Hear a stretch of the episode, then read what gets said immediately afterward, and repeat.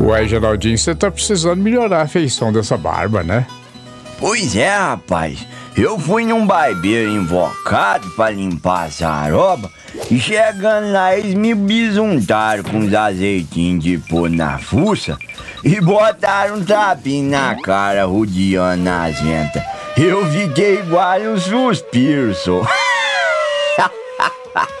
Quando ele foi arar a parte de cima, eu pedi pra ele cortar só dois dedos, mas ele entendeu que era dois dedos em pé. E depois que ele passou o soprador, menino, e o trem quentou o pé da. Aí que eu fui ver o estrago. Mas ele fez um roçado muito diferente, senhor. Me aterrou demais.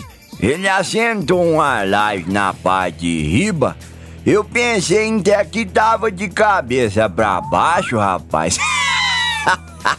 e aqui no quintal da casa ele fez um canteirinho acerado demais. O passo da barba tava tão certo que parecia errado. Fiquei tão deformado que minha mulher queria até devolver eu. Agora barbeiro é nunca mais.